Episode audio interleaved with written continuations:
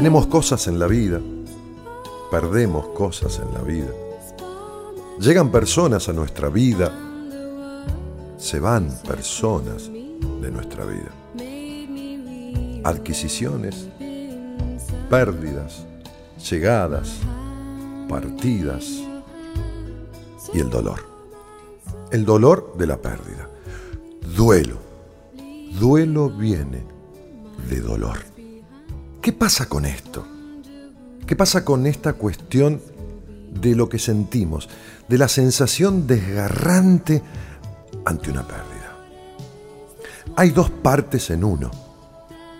Una que quiere irse con aquel que se fue.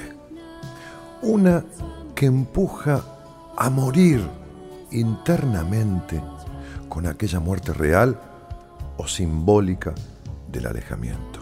Una que tiende a abandonarse, a sumergirse en lo peor de lo profundo, con aquel abandono por una partida deseada, elegida o involuntaria.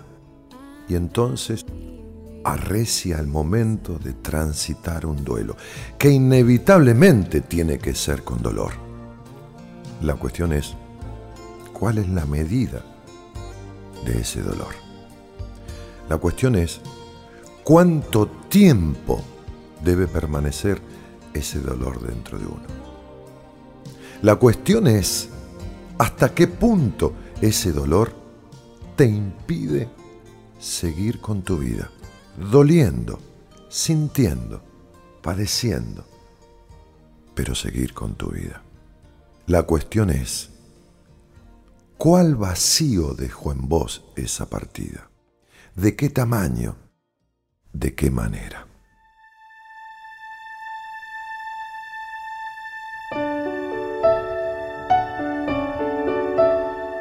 Eran dos amigos inseparables.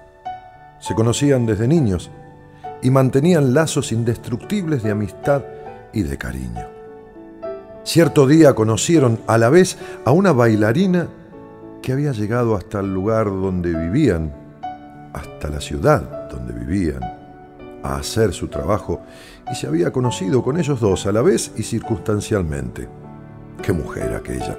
No era tan solo una mujer amable, sino que era bellísima y cautivadora.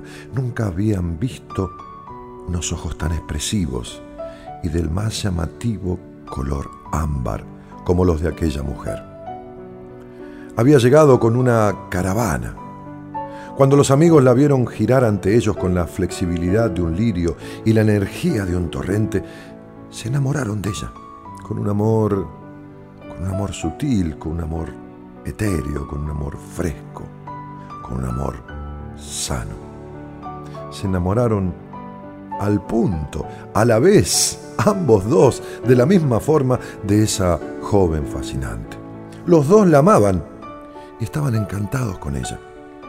Ella se daba a ambos con la misma ternura y pasión. Transcurrieron los días, las semanas, los meses, y cierta vez uno de los dos amigos le dijo al otro, vivo atormentado por la idea de que podamos quedarnos sin ella algún día. Antes o después, respondió el otro, todos nos quedamos sin todo o sin algo de lo que tenemos. Pasaron los meses y pasaron los años. Los amigos mantenían una relación perfecta, ideal, con la sugestiva bailarina. A los amaneceres iban sucediendo los atardeceres y a estos las noches.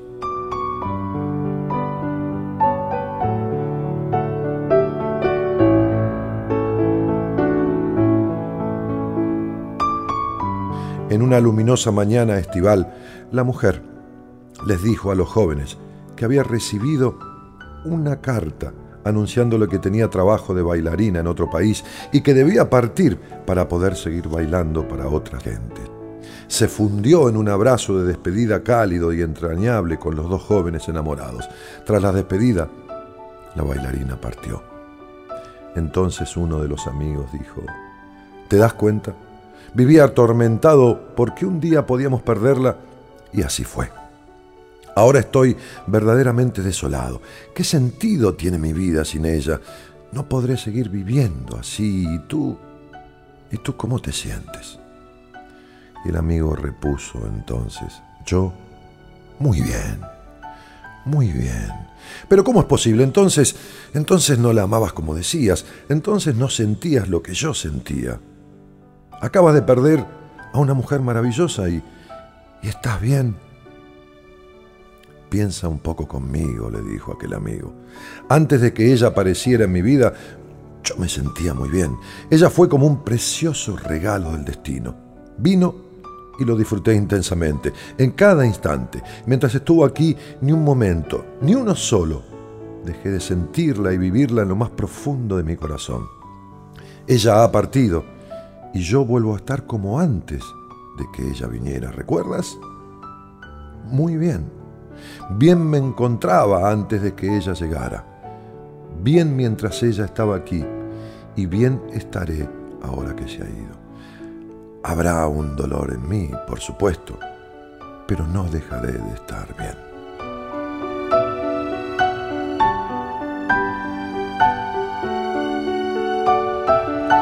Dijo Khalil Gibran alguna vez, nadie llena un vacío donde antes no había un vacío. Si has perdido algo, pero fundamentalmente si has perdido a alguien y te sientes vacío, entonces es porque este vacío siempre, pero siempre estuvo en tu corazón antes de que ese alguien llegara. No era él quien debía llenarlo. Sos vos quien debe completarlo, de verdad y para siempre. Y entonces estarás con alguien o sin alguien como el joven de la historia. Bien, muy bien.